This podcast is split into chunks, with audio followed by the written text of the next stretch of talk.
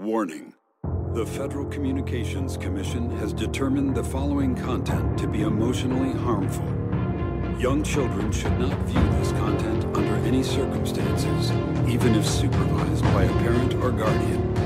The views and opinions expressed, including the depictions of persons of color and members of the LGBTQA plus community, do not reflect any official policy or position of the U.S. government.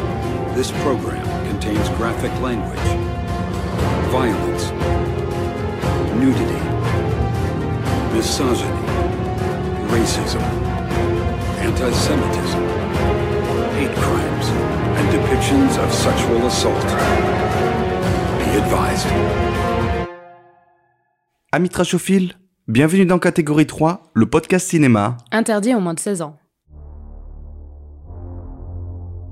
Nous voici pour ce dernier numéro qui portera sur la série Copenhagen Cowboy de Nicolas Winding et est disponible sur Netflix.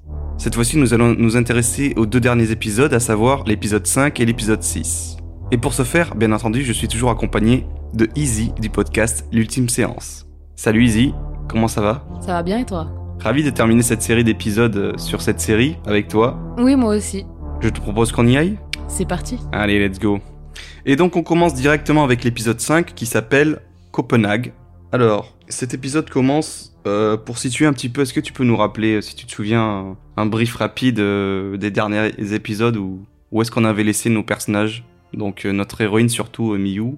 Alors Miu pour moi du coup était effectivement à Copenhague mais en ville et elle était devenue dealeuse. Elle voulait récupérer de l'argent pour sauver la fille, enfin pour que la fille de Mère Hulda euh, soit libérée et euh, puisse retrouver sa mère.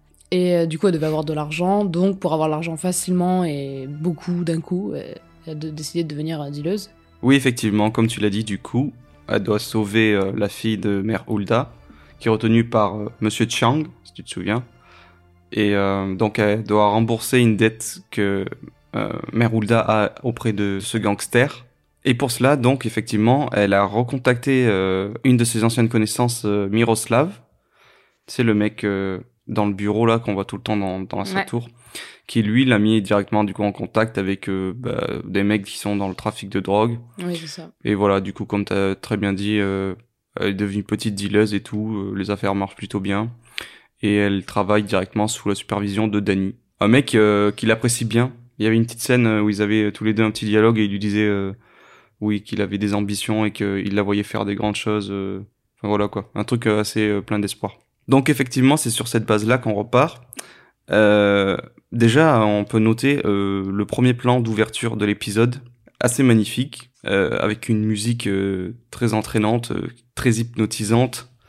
Et donc on a donc dans cette scène d'ouverture un split screen, mais inhabituel, puisque d'habitude un split screen c'est l'écran scindé en deux, euh, gauche-droite, et là c'est plutôt haut-bas. Et on a un espèce de tableau, deux tableaux carrément, qui sont mis en opposition.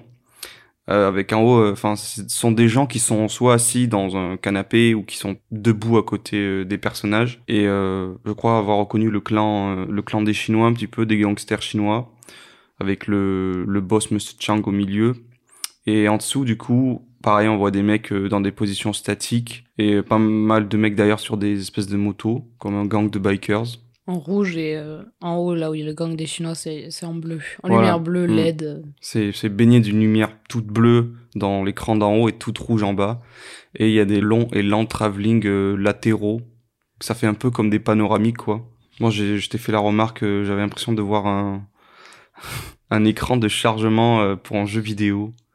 Type GTA, je sais pas. Je trouvais ça joli, mais en même temps Mm. un peu superficiel, tu vois. Mm. Avec la musique derrière et tout. Surtout qu'on n'y revient pas après, mais bon, ça reste quand même assez esthétique, quoi. Mm. Ensuite, on retrouve directement le personnage de Miyu, qui se retrouve malgré elle embarqué dans une guerre des gangs, puisqu'en fait, on a Danny qui vient la retrouver et qui lui dit euh, d'un ton très sérieux euh, Attention, maintenant, c'est la guerre et tout, euh, donc il faut que tu sois avec nous jusqu'au bout, parce que si t'es pas avec nous, que tu nous trahis, ben on te bute, quoi. Enfin, c'est- lui, il lui dit qu'il qu'il hésitera pas à faire ça. Et Miyu, euh, elle a une expression très euh, bas les couilles, Ouais. très, euh, comment on dit, passive, comme à son habitude. Genre, ça ne lui fait ni chaud ni froid. euh, limite elle cligne des yeux en disant Limite, elle baille en mode ouais, ouais, c'est ça. ouais. Elle est là en mode ok ok. euh. Non, elle dit pas ok ok. Elle fait oui. c'est plus ça Miyu. Donc euh, on a ce contexte là, sauf qu'on comprend pas vraiment euh, qui est en guerre contre qui. Bon bref c'est pas c'est pas super important. Et pour nous le montrer, euh, on a des plans euh, de, de guns, enfin des, des gros plans sur des guns, des, des, flingues, des mitrailleuses, tout ça, des kalash, et qui tirent dans le vide avec des lumières rouges, violettes et des expressions de, de gars en mode ah bon, voilà, c'est un peu une séquence et sur une musique pareil, un truc euh, onirique pour nous faire comprendre. euh, regardez, euh, il y a des fusillades à gauche, à droite et tout. Voilà, ça, reste une représentation assez abstraite assez abstrait jusqu'au moment où du coup on entre dans le vif du sujet. Donc en fait il y a Miyu avec Danny qui vont voir directement leur supérieur parce qu'il y a encore des mecs au-dessus qui sont deux mecs, on dirait des mecs des mafieux de l'est là, dans leur survêt chauve et tout, et qui leur confient euh, 8 kilos de cocaïne à transporter. Et ils leur disent euh, ouais faites attention, euh, voilà quoi, on sait que c'est tendu en ce moment. Ils équipent la petite Miyu d'une arme, enfin en tout cas c'est ce qui est dit qui va être fait, je sais pas, on ne voit pas que c'est fait. Et puis après, on a du coup, euh, je vais te laisser peut-être décrire. Il y a une scène qui se passe dehors. Du coup, on voit Danny et euh, qui marchent dans un parc la nuit avec du coup leur, leur sac rempli de, de coke. Mhm. Du coup, directement, on voit, euh, je crois que Danny, il est en train de parler à Miyu, je sais pas quoi. Et on voit quelqu'un euh, de loin en train de courir, habillé tout en noir. Et on voit Miyu qui se met à courir également, elle lui met une grosse patate. Et euh, après, s'enchaînent euh, ben, euh, des tirs, euh, une bagarre. euh, Ils sont pris au milieu d'un traquenard. ouais, Ils se font attaquer de partout. C'est ça, une véritable embuscade. Ouais. Et du coup, euh, Danny se prend euh, une ou deux balles euh, pas loin du cœur, quoi. Donc bon, il est un peu mal foutu. Ils, ri- ils ripostent. Ils ripostent. Ils, en- oui, oui, ils il en arrivent à tuer les ennemis. Deux, trois, je crois. Et Miyu il nous donne droit à ces des scènes euh, de kung fu là où elle met des grosses tatanes, euh, des coups de poing ou des coups de pied. et est les, gars ils sont presque coupés en deux. C'est assez réussi comme effet et tout. Genre rien ne l'arrête. Ils sont armés, elle elle a pas d'armes.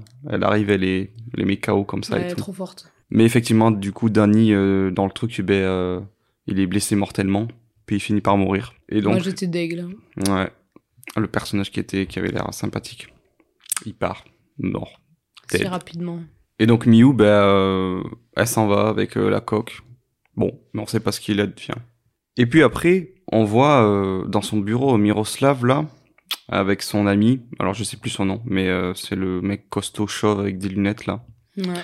Et ils ont une petite visite des deux truands là qui appartenaient à Coq, qui sont remontés parce qu'ils disent ouais, euh, notre gars là, Danny se fait buter et puis euh, c'est ta meuf là que tu connais, Miyu, euh, elle s'est barrée avec la coque. Et donc euh, bah t'as intérêt à, à remettre la main dessus parce que sinon ça va mal se passer quoi. Et donc Miroslav il leur dit que bah il l'a vu euh, euh, hier soir encore, elle dormait parce que c'est lui qui l'héberge et tout, et que ils ont pas à s'en faire. euh, et ça va bien se passer et tout. Et une fois qu'ils sont partis, euh, il confie ses doutes à son pote en disant putain, elle nous l'a mis dans l'os et tout. euh, elle avait ce plan depuis le début, elle voulait se venger et tout ça. On est dans la merde et tout. Ils ont l'air euh, assez, euh, Inquiet, ouais. ouais, ils ont l'air de la craindre. Mais ils en parlent aussi, je crois, euh, comme, euh, ben, on, en revient à ce truc qu'elle aurait des, des pouvoirs ou quoi, ou en tout cas que elle aurait la capacité de porter chance ou malchance, c'est selon les individus. Donner malheur et tout euh, à des gens qui le méritent, Ouais. selon elle. Ouais, c'est ça. Et même le, du coup, il se moque de son ami le, le mec costaud chauve euh, avec ses lunettes. On va l'appeler le, le chauve à lunettes. en disant, euh, oui, euh, tu te souviens pas la première fois qu'elle est venue dans mon bureau, tu t'es barré et tout, euh, t'as flippé ta race et tout. euh. Donc si ce mec-là, il, est- il a craint, c'est qu'il y a des raisons, quoi. On découvrira peut-être plus tard pourquoi, effectivement. On en revient à Miyu. Miyu, qui a la coque. Et donc, qu'est-ce qu'elle en fait de cette coque? On la voit euh, aller chez le gang chinois Mhm. et le donner au, au boss, Ouais, Monsieur Chang, ouais. Monsieur Chang, ouais. Sauf que lui, euh, il s'en foutait euh, royalement de, de la drogue. Et, il en vient même à... Sachant qu'il y a 8 kilos quand même. Donc elle, elle le pré... Miu précisait même que ça remboursait totalement, voire plus Ouais. que ce qu'il lui devait. Mhm. Et bah, lui, il a- on a franchement rien à foutre et il demande à une de ses meufs de euh, le vider dans les toilettes ou dans le lavabo, je sais pas quoi. Mais en gros, elle vide tous les... Il s'en débarrasse. Mais voilà, mais beaucoup quoi. Et, euh, et du coup, il lui dit, bah euh, non, c'est pas possible tout ça, et lui propose un autre, une autre manière de De rembourser la dette. de rembourser ouais, la dette, qui, bah, pour moi, je trouvais ça un peu débile. Pourquoi ils ont pas fait ça directement? Genre, je trouve que c'est plus compliqué d'avoir de l'argent facilement que du coup, là, ce qu'il lui demande de faire, c'est euh, de tuer quelqu'un, euh, de euh, tuer le l'homme chauve à lunettes, dont on n'a plus le Mhm. prénom, mais du coup, on va l'appeler comme ça. Et oui, effectivement, elle doit donc tuer l'homme chauve à lunettes, comme tu as dit. Mais avant ça, elle rend encore une visite à Miroslav, qui lui, il a les choucottes de la revoir.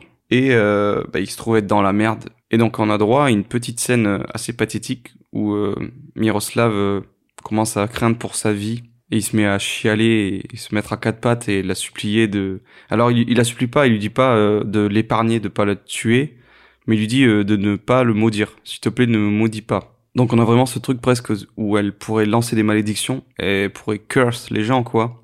Les, les rendre maudits. Excuse-moi, monsieur. Ça serait pire que... Ouais, que la mort, quoi. Que la mort, ouais. Et donc là, on a des révélations intéressantes sur le passé de Miyu qui surgissent. Tout d'abord, euh, elle commence à lui poser des questions en lui disant... euh, parce que lui, il dit, excuse-moi, euh, tu veux te venger euh, de ce que je t'ai fait et tout, euh, tu m'as pas pardonné ou je sais pas quoi. Du coup, on se pose des questions en mode, ok, qu'est-ce qu'il est lit tous les deux, qu'est-ce qu'il a pu bien lui faire? Euh, C'est pas très clair. Et euh, puis elle est, elle est en mode, non, non, ça n'a rien à voir, je m'en fous, je sais pas quoi. Mais après, elle lui pose des questions... sur son passé à elle. Est-ce que tu te souviens de mon passé? Et il fait une mine qu'il se souvient pas. Puis finalement, elle arrive à lui tirer les verres du nez. Et donc, euh, il se met à parler de son passé. Et on apprend un petit peu plus sur les origines de Miyu. Euh, apparemment, il l'aurait trouvé bébé. Parce qu'il dit, oui, moi, je t'ai juste transporté et tout. Du coup, moi, j'ai cru qu'elle était euh, victime euh, d'une espèce d'esclavage, euh, qu'elle viendrait d'un autre pays, je sais pas quoi. Mais on se souvient que c'est une personne qui semble hors du commun avec des capacités extraordinaires. Et donc là, il dit qu'il l'a trouvé bébé euh, je sais pas, elle était abandonnée ou un truc comme ça. Elle avait la peau toute blanche et tout. Et euh, je crois, je sais plus exactement ce qu'il dit, mais il l'a trouvé dans des conditions assez extrêmes où normalement Ah oui. elle serait morte et elle Dans n'était pas morte. froid extrême et Ouais. que normalement euh, tout bébé euh, ne survit pas à ça, tout humain en fait même Hmm. ne survit pas à ça et que Ouais, et, et il lui dit euh, clairement que quand ils l'ont trouvée, il pensait qu'elle était pas humaine en fait. Elle avait juste l'apparence d'un bébé humain, mais euh, le fait qu'elle ait résisté à ces conditions, enfin, ça faisait qu'elle était pas, elle était pas normale, euh, elle était surhumaine quoi. Et après, il dit qu'il y avait une femme qui l'accompagnait, enfin une femme qui disait être sa mère. Et sauf que du coup, quand elle l'a allaité, après, elle est morte. Donc c'est pour dire un peu la puissance du truc et tout. Du coup, là, on commence à se dire, oula, qu'est-ce qui se passe? Dans quoi elle est en train de virer la série et tout? Euh, Elle a des pouvoirs, elle a des super pouvoirs. euh, même, on on- on n'a pas peur de dire le mot, mais est-ce que ce serait une alien? Est-ce qu'elle viendrait d'une autre dimension, d'une autre planète? C'est vraiment euh, vaguement évoqué. Et c'est ça qui est Mhm. bien aussi, c'est que c'est pas dit clairement. Mais du coup, tu commences à te fantasmer dans ta tête un petit peu euh, ce que ça signifie. Moi, j'ai pensé à, à Superman, tu sais, parce que c'est ouais, c'est dans arrive sur Terre. euh, Ouais. et puis surtout Superman, euh, Clark Kent, enfin c'est il a une apparence humaine, humanoïde, Oui, tu voilà, vois. ouais. C'est juste un, un alien. un humain, voilà, un alien mais qui a une forme humaine et qui a des capacités extraordinaires quoi. Mm. Donc est-ce que ce serait un petit peu comme ça, tu vois? Ça serait la version euh, super héroïque euh, de Nicolas Winding Refn euh, en tant que récit, je veux dire. Et donc pour terminer l'arc de Mew dans cet épisode, ensuite, qu'est-ce qu'elle fait? Elle va effectuer sa mission où elle retrouve euh, l'homme chauve à lunettes, dont j'imagine Miroslav lui a envoyé, lui a donné l'adresse, enfin son adresse en échange de pas le maudire, enfin j'imagine. Et euh, du coup, ben il est euh, l'homme chauve là est en train de couper du bois. Puis euh, Miu arrive et euh, met sa main contre son cœur. Mm. Et euh, ouais, le, le tue quoi. Enfin, elle a réussi à le tuer. Je crois qu'elle regarde un peu avec insistance et euh, je sais pas s'il se met à trembler ou je sais pas quoi, il y a un petit, comme un peu un choc électrique et il tombe raide mort quoi. Ouais, on dirait que c'est juste en lui touchant la poitrine que, je sais pas, elle aurait provoqué une espèce de d'arrêt cardiaque. Mais en Mm. fait, après, on voit dans le gros plan qu'elle retire sa main. On aurait dit qu'elle avait un filament accroché. En fait, c'est comme si elle avait une aiguille très fine dans la main et qu'elle avait planté dans le cœur. Ouais. Ou qu'elle lui aurait retiré une aiguille, j'en sais rien. Enfin, Ouais. c'est bizarre. Bah, comme c'est filmé en plan large de loin, qu'elle lui met juste la main sur la poitrine, on, on voit pas vraiment le truc. C'est qu'après Mm. qu'elle la retire qu'on voit, il y a peut-être eu un truc. Puis lui, il arrive, il dit euh, pourquoi moi? Enfin, il y a une espèce de le truc inéluctable qui doit arriver, tu vois, où il se laisse faire en fait. Et Oui, c'est vrai. genre oui. c'est comme si elle était la mort personnifiée qui venait le retrouver, tu vois, Mm. et qu'il est là en mode ah ok c'est mon heure, elle est venue et tout. euh. Et il y a pas de résistance, il y a pas de combat ou je sais pas quoi, genre c'est genre ok il se C'est laisse un faire. peu le, ouais, la, la mort avec sa faux qui va arriver. euh. Revenons maintenant du côté de notre personnage, euh, à savoir le blondinet, Niklas. Tu te souviens comment on l'avait laissé lui dans les derniers épisodes? Ah oui, il était bien amoché, rongé de partout par les, par les pores. Mhm. Et euh, oui, quasiment défiguré, euh, Ouais. une jambe bien amochée, Ouais. tout son corps en fait euh, très très amoché, ouais. Et du coup, il a quelle apparence là? Mais du coup là on le retrouve, on ne voit pas du coup, on voit pas vraiment son corps en fait. Il est, il est recouvert entièrement, il a une canne, et il boite énormément.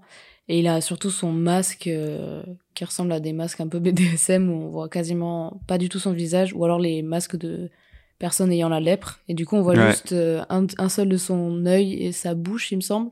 Ouais. Et c'est tout. Et du coup c'est noir avec euh, bah, quand même très stylisé parce que voilà. Un truc en cuir, ouais. Ouais, un truc en cuir un peu volumineux comme un espèce de masque de Venise ou quoi, de carnaval. euh. Et donc ce personnage de Niklas, euh, il a une espèce de vision où il voit, il y a un nouveau personnage qui fait son entrée, une, une jeune fille qui lui ressemble un petit peu. Et on ne sait pas s'il la voit vraiment ou si c'est une vision. Il y a un jeu de lumière sur leur visage, euh, il y a un chant contre chant, et puis surtout ils se parlent un peu par télépathie. Leur bouche, euh, Ah leurs oui. lèvres ne bougent pas en tant Ouais. comme des pensées. Et du coup, on apprend, je crois, là, enfin, en gros, ça serait sa sœur. Il parle avec sa sœur, ce qu'on n'avait pas vu jusqu'à présent. Mais la manière dont c'est filmé et représenté, on pense que du coup, ce serait sa sœur défunte, enfin, quelqu'un qui serait mort. Et du coup, qu'il la verrait de l'au-delà. Moi, j'ai noté, c'est un peu comme s'il voyait son fantôme qui Mm. venait lui parler. Et euh, alors, je sais plus exactement ce qu'ils échangent, mais c'est un rapport avec le fait qu'il ait été euh, gravement euh, blessé ou humilié dans son combat avec Miyu, tout ça. Et oui, et du coup, après, on le voit aller. euh, Et surtout, elle lui dit de d'avoir le sang de sa mère. Ah ouais. à ce moment-là. Oui, oui, voilà, tout à fait. Et du coup, ouais, c'est ça. Elle lui demande de le faire revenir, enfin de la faire revenir elle. Alors, et là, c'est là que, le fi- enfin, la série devient chelou un petit peu. Il y a des aspects euh, un petit peu euh, lynchiens Lynchien, qui font penser à Twin Peaks dans le ton, ouais. dans le côté onirique, le côté mystérieux. Bizarre, gênant, effrayant. euh, étrange, ouais. Mm. C'est ça. Et, euh, et du coup, effectivement, le fantôme de la sœur qui lui dit qu'elle a besoin du sang de leur mère pour euh, revenir, quoi, un petit peu comme un rituel. Ouais, pour ressusciter. euh, Mm. Ouais. Et c'est là qu'on fait le lien parce qu'il revient dans l'espèce de grenier, je crois, ou enfin une pièce de la maison où il y a un cercueil. On n'en avait pas parlé, je crois, je suis pas sûr, dans les autres épisodes. mm, mm. Mais ça revient quelques fois, sans trop y prêter attention. Moi, je pensais que c'était encore un effet de style. Et il est autour du, du cercueil euh, fermé, noir, tout ça. Et il se prélasse autour, je sais pas quoi. Et en fait, on comprend que il y aurait sa sœur dedans. Et d'ailleurs, il l'ouvre, je crois, ou c'est à la fin. Enfin bref, à un moment, il l'ouvre et on voit la sœur, exactement comme dans sa vision, qui est, euh, enfin, qui, qui est hyper bien conservée. Enfin, elle est pas du tout en mode euh, cadavre et tout. euh, Mm. Genre, on dirait juste une meuf qui dort. Et d'ailleurs, petite anecdote, du coup, elle est jouée par qui? La, la fille aînée de, du réalisateur. Ouais, c'est ça. Lola Corfixen, elle s'appelle. C'est deux filles, euh, d'ailleurs, qui jouent dans les deux derniers épisodes, on en reparlera après. Mais du coup, elle qui joue euh, ce rôle-là, qui devient un des rôles euh, importants, même. Et oui, c'est sa fille aînée qui porte le nom de sa femme, Liv Corfixen. Voilà, ça c'était pour la petite anecdote gossip. Et du coup, qu'est-ce qu'il fait blondinet euh, Nicolas quand elle lui dit oui, j'ai besoin du sang de maman pour revivre Mais alors là, euh, survient une scène euh, un peu perturbante et gênante Hmm. qui m'a fait penser à la, à la première euh, série qu'a fait Nicolas Winding Refn, euh, dont le rapport entre fils et mère assez bizarre. Donc en gros, on voit le, un plan de sa mère très, enfin du coup, elle est très jolie, tout ça, très bien mise en valeur. On la voit sur une chaise, du coup avec un décolleté assez important, qui semble un état enjôleur. Mais elle est en train de se maquiller, se mettre en pinceau là, je sais pas quoi. Ah oui, ça c'est avant. non, c'est pas c'est ça la oui, scène où elle est face à son miroir. effectivement dans une tenue avec un, c'est pas un bustier, Un corset un un peu, corset, ouais. ouais. Elle est en train de se maquiller, mais genre de manière très langoureuse, euh, presque comme si elle se faisait l'amour à elle-même euh, dans son reflet, quoi. Mm. Et pendant ce temps, ouais, on voit Nicolas qui lui euh, est en train de, il est allé chercher un- une boîte dans laquelle se trouve une espèce de de poignard, euh, de d'épée poignard en fait, enfin de de, de petites dagues en fait. Et après, il se retrouve dans la même pièce que sa mère. Et euh, bah, je te laisse décrire le, le truc Bah, gênant peu. c'est là, oui, où du coup elle est assise et euh, elle semble, oui, excitée, j'ai envie de dire. Et, euh, et ouais, il y a, en même temps, il y a un montage parallèle où on voit du coup cette scène-là, où du coup on se doute qu'il faut du coup avoir son sang, donc pour nous c'est la tuer quoi. Du Mm. coup, il y a un montage parallèle où on voit, euh, où on voit Niklas euh, bah, sortir son poignard et, euh, et oui, la, la, la, la tuer, mais ça c'est que des gros plans et tout, on voit pas vraiment l'action. Et euh, du coup, parallèlement, on voit du coup cette scène où on voit la femme euh, sur sa chaise euh, devenir de, je sais pas, de plus en plus excitée, elle écarte les jambes, comme si un peu, enfin, il y avait cette fameuse métaphore en mode ben, pénétration via le poignard et tout, enfin, Mm. genre un truc euh, très bizarre. Et euh, ouais, Elle se que- touche les seins, tout oui, voilà, ça. elle se touche les seins, tout ça, et. Et ouais, on sait pas. euh, C'est pas, on sait pas. En fait, on le voit ouais dans un autre endroit euh, en train de planter son couteau, mais dans quoi on sait pas. Et de côté, la femme, euh, sa mère qui presque euh, fait une expression de jouissance et tout. mm. Donc euh, ouais, le, le truc peu subtil. Est-ce qu'il a fait du mal à sa mère? Et il l'a tué? Ou est-ce que c'est un truc incestueux, une relation sexuelle euh, entre les deux? On sait Ouais, pas. Pour moi, c'est genre, ouais, je sais pas, l'extase du truc ou euh, Hmm. un peu cette. euh, Mais surtout qu'après, on revoit pas, pas. du tout le personnage de la mère. Oui, non, mais pour moi, elle est morte, hein, clairement. Ah ouais. Bah pareil, le père qui était dans les oui, autres. le père, là, par contre, il est absent. euh, il a disparu, Bon. le gars. Bref, et, euh, et du coup après il y a juste Nicolas qui vient verser, il y a quelques gouttes de sang sur l'épée qui glisse, euh, je crois, dans la bouche de la sœur dans le, le cercueil. Ouais. Et l'épisode se finit euh, là-dessus avec euh, du coup la sœur qui se réveille en ouvrant les yeux. Encore une fois, moi j'ai trouvé la musique superbe.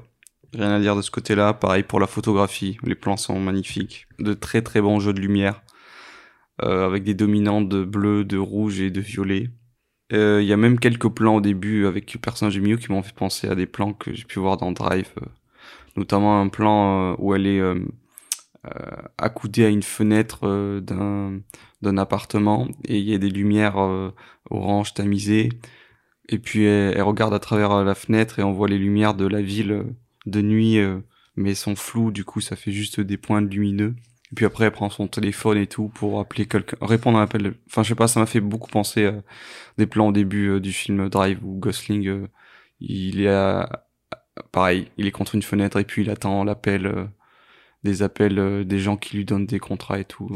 Bon c'était juste euh, j'ai trouvé ça sympathique. Et dis-moi Izzy est-ce que euh, j'allais te demander est-ce que il y aurait une minute gore ou une minute choc à retenir? Sauf que bon maintenant on peut le dire une fois maintenant qu'on a fini la série il n'y a pas eu vraiment de moments gore ou même hyper violents comme il pourrait avoir l'habitude dans d'autres de ses œuvres. Même je trouve que c'est la plus sage de ses œuvres que j'ai pu voir de lui. Ouais, ah ouais, La plus, ah ouais, ouais, la plus tout Ouais. public, je pourrais dire. Tranquille et tout. Après, on en parlera plus tard, mais c'est ce qu'il énonçait dans le soi-disant making-of, qui voulait faire un truc pour ses filles ou je sais pas quoi. Hmm. Du coup, Ouais. peut-être ça joue aussi là-dessus pour pas trop montrer la violence. Après, je suis pas sûr. Après, bon, je sais pas, je suis pas, je suis pas dans sa tête. ni- Mais moi, euh, parce que son autre fille, elle est, je sais pas quel âge elle a, peut-être euh, 13 ans, 12, 13 ans. Je lui montrerai pas ça non plus. Un Ah peu peur. non, non, non. Euh, mais du coup, à la place d'une minute gore ou minute choc, une scène importante que t'as bien aimée, si t'en as une. Mais justement, je suis en train de réfléchir là. Et euh, je sais que dans le deuxième épisode, enfin le dernier épisode, oui, j'en ai pas mal. Mais là, il y en a aucune qui me vient en tête. Mais après, comme d'habitude, tout est visuellement euh, très joli. Mais euh, oui, non, je crois pas. Ok, bah pour ma part, moi, ce serait la scène du début de la fusillade euh, que j'ai trouvé particulièrement bien intéressante, bien mise en scène, euh, Oui, niveau tension, euh, ça se joue beaucoup sur les silences et d'un seul coup, euh, et les coups de feu, il y a une espèce de chorégraphie qui se joue assez surréelle, quoi. Avec Miyu au milieu de tout ça qui vient foutre des tatanes aux mecs armés et tout. J'ai trouvé que ça faisait un truc assez tragique, comme un, un opéra, tu vois. Mm. Je sais pas la manière dont c'était mis en scène et tout. euh, on a l'impression que c'était sur une scène de théâtre et tout. euh, Voilà. Donc, Puis les ennemis qui sortent du noir, on ne voit pas venir. ouais, ouais, Je sais c'est pas ça. combien ils sont. euh, Mm, Et Danny qui, se fait buter, mais qui continue quand même. euh. mm, Et à côté, t'as Miou qui est dans son costume bleu et qui défonce tout le monde, là. ouais. Voilà. On peut passer maintenant à l'épisode suivant, donc le dernier, qui s'appelle Les cieux tomberont. Des Heavens Will Fall. Là aussi, moi, je trouve qu'il se passe pas mal de choses. On arrive à conclure euh, certains arcs et à en ouvrir d'autres.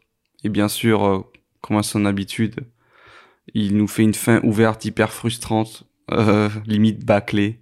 Donc voilà, ça c'est... Mais on, on- on y revient dessus à la fin. On va revenir du côté du personnage de Miyu. Donc Miyu, euh, comme tu l'as si bien dit avant, elle a accompli euh, sa mission qui était de tuer le chauve à lunettes pour le compte de Monsieur Chang. Donc normalement, euh, tout est réglé. elle devrait pouvoir permettre à Mère Hulda de récupérer sa fille qui était retenue de force, en tout cas, ce qui paraît, par Monsieur Chang. Donc, est-ce que tu veux nous décrire ce qui se passe?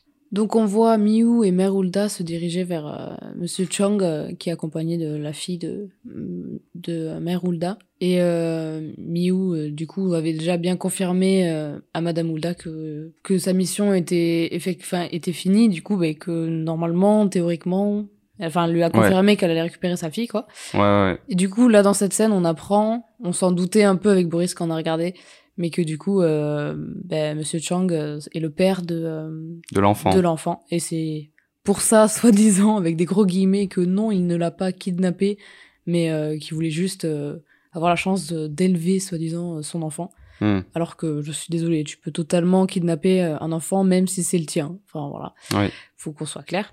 Et, et du coup, bon, heureusement tout se passe bien. C'est tendu, ouais. oui, c'est quand même tendu. Et euh, c'est un peu bizarre comme scène, quoi. Et euh, mais heureusement, euh, la fille euh, peut rejoindre sa mère Mhm. et euh, décide de partir. Ouais.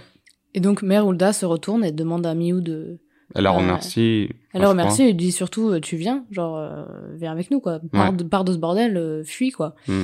Et euh, Miou dit euh, non désolé, on se reverra plus. euh. Ouais. On se reverra pas, on se reverra plus. Et du coup, elles se font un dernier câlin d'au revoir et ils s'en vont de ce pas. Et Miou se retrouve donc seule euh, avec euh, Monsieur Chang. Et puis là, on se demande ce qui va se passer. Moi, je me disais, ah, il va enfin se mettre sur la gueule et elle va le buter. Pas tout à fait. En tout cas, pas tout de suite. En fait, il y a Chang qui commence à lui parler de, sa, de ses anciennes relations avec les femmes. Pas ouf. Ouais. Ah oui, en gros, il essaie de justifier le fait que c'est difficile pour lui de laisser partir l'enfant, sachant qu'il est le père aussi. Genre que c'était plus difficile pour lui de faire ça de tuer un homme, par exemple. Et, euh, en gros, il dit, enfin, en gros, il en veut à mère Hulda parce qu'apparemment, euh, elle lui aurait volé son sperme pour faire un enfant. Enfin, on sait pas trop euh, la véritable nature de leur truc. Moi, je me suis dit, c'était sur peut-être une ancienne euh, de ses conquêtes, on va dire. Et puis après, euh, elle est tombée enceinte, euh, tout ça. euh, Enfin, je sais pas, il y a eu une dispute entre les deux ou quoi. Bon, apparemment, c'est plus complexe que ça. Il dit qu'il euh, lui aurait volé son sperme et son sang. Bon, ok. Bref, du coup, il est remonté. Il voulait avoir la garde exclusive de l'enfant, alors que la garde partagée, ça existe. Il suffit de communiquer. Ouais, mec, un jour sur deux, hop, les week-ends. euh, je sais Ouais, pas, ouais, ouais, arrangez-vous, arrangez-vous.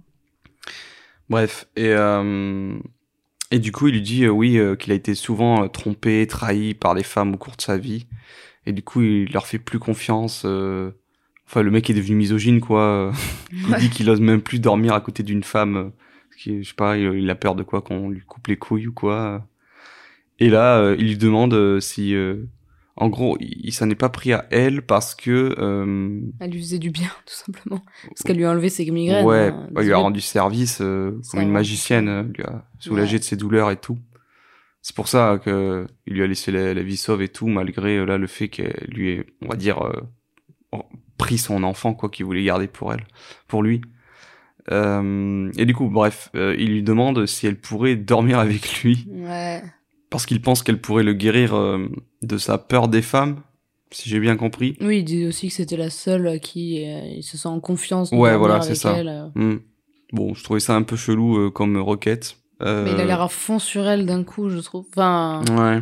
bizarre. En fait, elle, le f- elle a l'air de le fasciner quand même un petit peu. Oui.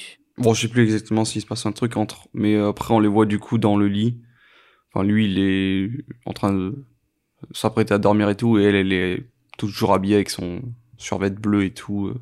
Et donc, euh, on sait pas trop euh, si elle va dormir ou pas avec lui. Mais là, du coup, il y a une espèce de grande scène onirique qui vient chambouler le truc et tout, où on la voit. Euh...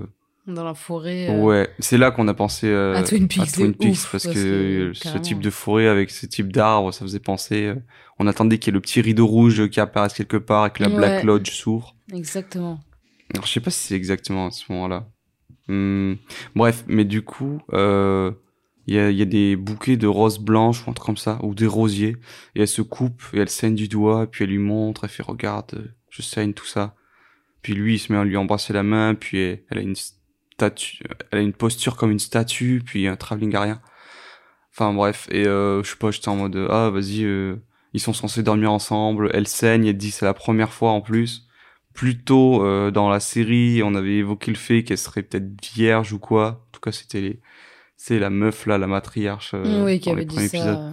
Du coup, je me suis dit ah, est-ce que ça serait une scène peu subtile, enfin, peu en vrai si c'est subtil, mais Si, c'est subtil, mais je veux Pour dire, nous montrer un, un- écho, un parallèle comme, de, de déflorage, ouais, comme le truc avec la, la mère. euh, et... ouais, ouais, c'est genre ressemble à ce genre de scène, de Ouais. dépucelage de de l'héroïne qui aurait fait sa première fois euh, tout court. euh. Et qu'est-ce qui vient confirmer ça après? Alors c'est pas sûr, hein, mais bon, c'est qu'après du coup euh, le côté onirique continue.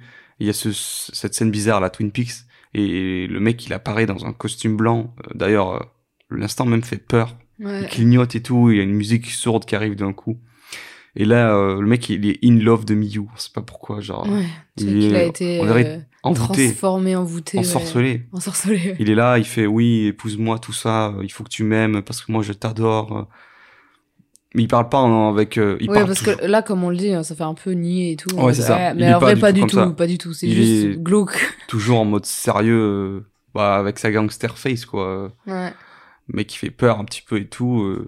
voilà. Il a un visage très anguleux, très marqué, euh, des tatouages partout. euh. Des pommettes de malade. Oui, voilà, c'est ça, des pommettes très saillantes et tout. euh, un côté animal presque.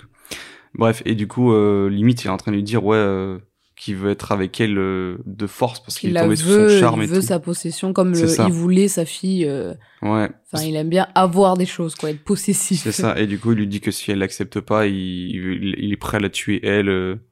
Et euh, non, surtout à tuer sa mère Hulda et sa Merulda, fille. sa fille et elle, ouais. et elle et après en fait finalement il se ravise mais il lui dit euh, oui euh.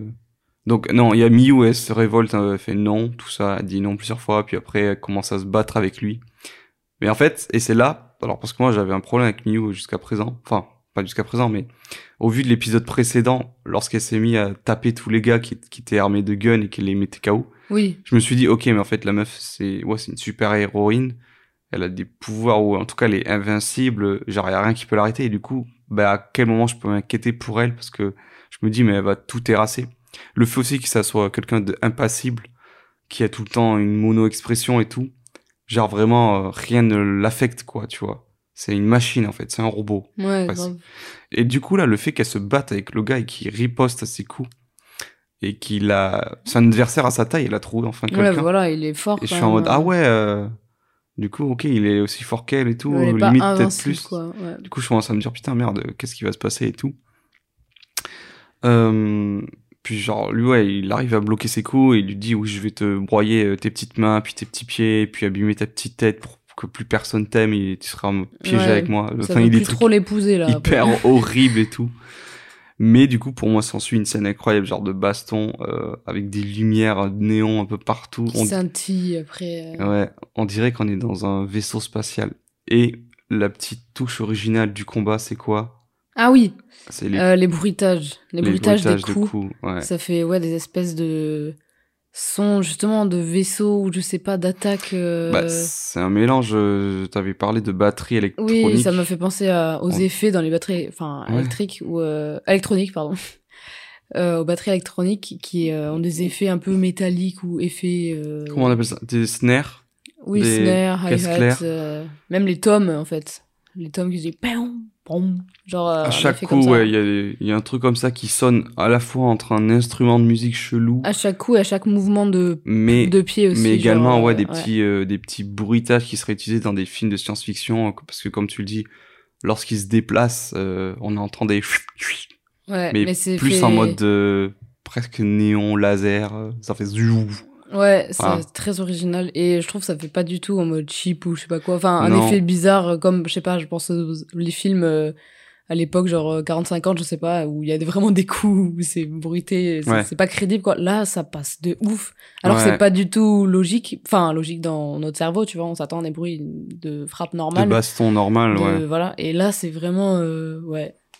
C'est un orchestre un peu. euh, ouais. Ouais, on dirait une boîte, euh, non, je sais pas quoi. Ouais, Boîte une boîte à musique, euh, un pad là sur des claviers, t'appuies dessus et Ouais, ça te fait des, des sons ça. et tout. Bah, c'est le truc de la batterie électronique, c'est ça, Ouais. hein, c'est la même chose.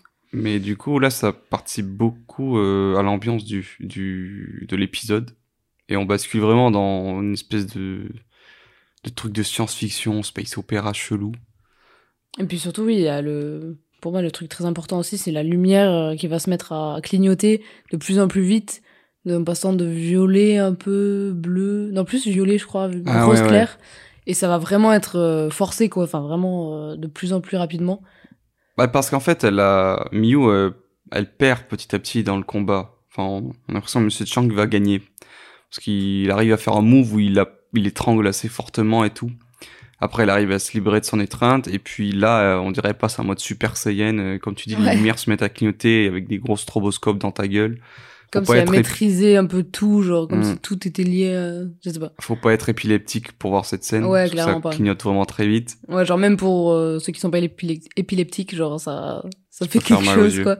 Du coup, ouais. Et finalement, ouais, elle prend le dessus, elle lui met une bonne branlée en lui tapant plusieurs fois dans la poitrine et tout. Moi, le, le côté bruitage et tout, ça me fait penser à des combats, euh, on aurait dit des, des robots, tu vois. Oui, pour oui, être dans le côté euh, film de science-fiction. On dirait qu'ils sont en métal ou Ouais, quoi, c'est et tu ça, c'est ça. euh, Des androïdes, je sais pas, des... Ouais, du coup, je m'étais dit, putain, est-ce que lui, il est comme elle, genre... Ouais. que lui aussi, il est doté de pouvoir, ou en tout cas, il est pas humain tout à fait, il est un petit peu... Il a une, une force, une puissance un peu supérieure à la normale, quoi, pour pouvoir lui tenir tête. Je vois, mais ouais, moi je pense pas. En, fonction de ce qu'on dira après pour euh, ce qui se passe à la suite, je pense pas. Mais juste, c'est genre un mec qui a, je sais pas, a dû toujours se battre et tout, donc qui est juste très fort. Et elle, forcément, elle est encore euh, plus badass et tout, c'est pour ça qu'elle gagne le combat. Mais euh, lui, pour autant, c'est quand même un adversaire à, sa hauteur, quoi. Ouais, mais malgré tout, il finit par perdre et Miyu ressort triomphante de ce combat. Et lui, Mais il est il est PLS mort, par quoi. terre. je sais pas s'il est mort, mais si on suppose. Ouais, il est bien KO par terre, ouais. Ouais. On peut passer maintenant à l'autre personnage, le blondinet, le retour de Niklas. Euh, Puisqu'en fait, euh, il me semble que la première scène, c'est une scène avec lui. Moi, j'ai, on a commencé à parler de euh, la scène où euh, Miyu est avec Mère Hulda et vont aller récupérer euh, sa fille. Sauf que c'est pas tout à fait la première scène. La première scène, c'est, il me semble, donc dans la propriété euh, des gens blonds, on a euh, Niklas avec sa sœur, souvenez-vous, la blonde, jouée par euh, la fille de NWR, donc il vient de se réveiller de son cercueil. Et euh, Niklas, euh, il fait appel à un mec qu'on n'a jamais vu jusqu'à présent, euh, en lui demandant est-ce que tu chasses toujours? Donc on suppose que c'est un mec qui est chasseur. Waouh! Et il lui dit euh, oui, tu chasses toujours des hommes et tout. Du coup, on est en mode ok. Puis ils ont des dialogues chelous où l'autre il dit oui, ça fait des siècles que je vous sers euh, ta famille et toi ou un truc comme ça. Re le truc de vampire, là. Alors c'est là Oui, c'est plutôt ce moment-là Je me où suis dit, euh, vas-y, il parle de siècles, genre du coup c'est des gens qui seraient immortels ou en tout cas qui vieilliraient pas parce qu'ils sont jeunes mais ils seraient là depuis longtemps. Le côté le blafard. truc euh, de la sont- richesse. euh, souvent, bah, les vampires sont connus pour être riches parce qu'ils sont là depuis des siècles. Et Mm. bah, si t'es pas riche au bout de plusieurs siècles, ça, c'est pas ouf. ouais, Donc il y a aussi ce truc. bah il y a le la symbolique, oui, euh, leur aspect, mais également le cercueil, et, enfin plein de trucs autour. Ouais, ils sont le sang, là. les rituels, tout ça. Et, et donc là, en plus, donc le gars il dit ok, je vais aller chasser. Et en fait, il doit aller chasser pour la sœur euh, de Niklas parce qu'elle a faim. Enfin, il dit oui, tu entends euh, qu'elle meurt de faim, je sais pas quoi. Enfin, la meuf elle parle pas quoi depuis le début. euh. Puis on se doute, enfin moi je sais pas toi, mais à cette scène-là, je me, genre elle dit oui, on l'entend crier de faim et genre il y a un petit blanc en mode on est censé l'entendre crier par exemple Ouais. et il y a- on n'entend rien et je me suis dit à tout moment il a imaginé un peu sa sœur et tout ça c'est dans sa tête et Ah ouais. ou pas enfin en fait je sais pas c'est comme si le chasseur attendait un bruit genre de cri vraiment genre pas en mode l'expression quoi vraiment euh, et du coup je sais pas du coup j'ai bugué sur là peut-être qu'elle existe pas vraiment euh, ou voilà Et donc en parallèle euh, de la scène suivante où on voit Miyu et euh, Merulda euh, dans une forêt qui se rendent voir Monsieur Chang pour récupérer sa fille, on a également le chasseur. Alors moi je pensais qu'ils allaient se rencontrer, mais en fait pas du tout. Mais il se trouve également dans une forêt, donc on dirait au même endroit. Il a un- une fusil à lunettes et puis il se met à viser un mec au loin qui est juste en train de passer un coup de fil. C'est même pas un personnage euh, de la série, on l'a jamais vu avant, on sait pas qui c'est. moi je trouve ça bizarre qu'il était là dans la forêt comme ça avec une mallette un- C'est un promeneur. non quoi. mais non mais frère il a une mallette en mode businessman Il s'est qu'est-ce perdu. qu'il fout dans la Il forêt s'est perdu. En tout cas, le bonhomme, il se prend une bastos en pleine tête. Sa tête est, est, est coupée à moitié. Ça, j'ai j'ai bien aimé.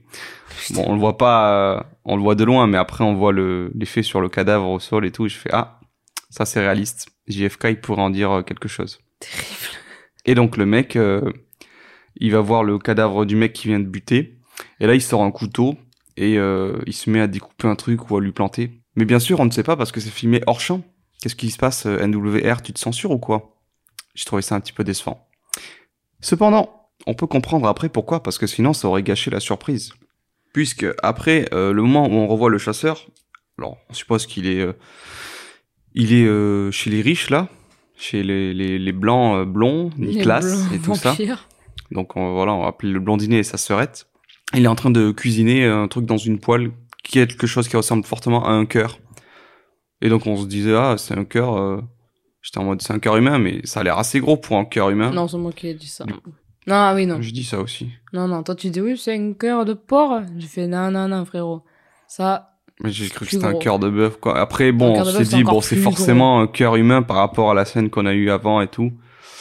Et donc euh, oui, euh, ça va être c'est servi à manger euh, à la sœurette qui est là euh, toujours qu'elle a rien dit. hein. la surette. la meuf qui servait les cercueils. Et là, il lui, et là, elle se met à, à couper euh, Ah, mais ça un morceau du cœur pour On le dirait, manger. les- Dans les restaurants gastronomiques là où ils ont rien à manger, ben là, Ouais, ça. Mais là, elle coupe vraiment une, Même, même pas une tranche, un même pas un morceau, c'est vraiment un- cheveux. euh. un tout petit bout qui doit même pas être le meilleur dans le cœur. Bref, elle le mange. Et hop, là, ça va, elle va paf, mieux. genre, ça y est, elle est régénérée, j'ai l'impression ou quoi. Batterie Y a- 100%. Il n'y a pas vraiment de changement, juste elle va voir son frère. Et euh, d'ailleurs, on apprend plus tard que c'est son demi-frère. Enfin, ça c'est quand on regarde le making of parce que sinon c'est pas vraiment compréhensible. Et elle lui touche la poitrine. Et du coup là on sait pas trop, il y a un bruitage chelou. Du coup je me demandais ah est-ce qu'elle va le le guérir, euh, le régénérer un petit peu ou alors lui prendre sa vie totalement, je sais pas comme une vampire. euh, Enfin pour être euh, plus forte elle-même. Nous en fait on dirait qu'elle a sondé son esprit ou Ouais, des choses qu'il a vécues. Sa vie et tout. Ouais, Comme quand Miu, tu sais, enfin, essayait d'aider euh, Monsieur Chang euh, à la tête, là, elle voyait euh, des fragments de son passé ah oui, c'est vrai. pourquoi il est mauvais, euh, tout ça. Hmm. Du coup, je pense qu'elle, elle a dû voir la même chose parce qu'elle lui dit après que c'est un vilain garçon ou je sais pas quoi. Et oui, c'est là qu'elle se met à parler pour la première fois. Et elle lui dit oui, t'es un vilain garçon, je sais pas quoi. Euh... C'est marrant, t'as dit exactement. mais elle dit sais pas que ça, quoi. elle dit surtout autre chose. Elle dit, euh, Ah oui, ouais. elle dit, euh, tu t'es trompé, je sais pas quoi. Euh, elle n'est pas une, mais multiple. Ouais. Et là, on se dit, ah, est-ce qu'elle parlerait parle de, de Miyu Miu, ouais. Mais même où ils ont des échanges dans leur dialogue où, en fait, on comprend qu'ils seraient liés à Miyu, qu'eux aussi auraient des pouvoirs, le fait Bah, aussi elle, euh, oui. Elle a fait exactement la même chose des mains. L'autre, le gars, on sait pas. Ouais, mais moi, à ce moment-là, euh, enfin, moi, c'est vraiment ce qui vient après qui confirme euh, qu'il y a Oui, une espèce de némésis, tu vois. De... Je suis d'accord, mais là, rien que là, elle, elle, elle revit euh, grâce à le sang de sa mère. Enfin, genre, elle Oui, est mais Miyu, immortelle. Miyu, il n'y a pas eu ça avec Miyu. Oui, euh, d'accord, mais je veux dire, c'est quand même Est-ce que. Miyu est immortel On sait pas. Non, je... non, mais je te dis, ça. On voit euh, donc euh, la sœurette, comme tu dis, euh, qui du coup a des pouvoirs. Enfin, déjà, elle se, elle, est immortelle dans un sens où elle peut revivre grâce au sang de sa mère. Je veux dire, elle est spéciale comme Miyu a été est spéciale, quoi. Donc euh, deux personnes spéciales. euh, Ouais, mais c'est juste que je trouve qu'ils ont. C'est pas. Non. Je suis pas d'accord. Bon, c'est pas grave, on a le droit de pas être d'accord. Moi, je trouve que oui, peut-être qu'elle a des pouvoirs, comme peut-être que Miyu en a, c'est jamais vraiment confirmé ou infirmé. Mais elles ont pas les mêmes capacités, tout ça, euh, donc euh, moi je me dis pas, elles sont liées. Liées, ça veut dire quoi Genre, elles seraient de la même famille? Non, non, mais juste euh, même euh, espèce, je sais pas. Bah, c'est à peu près pareil, quoi.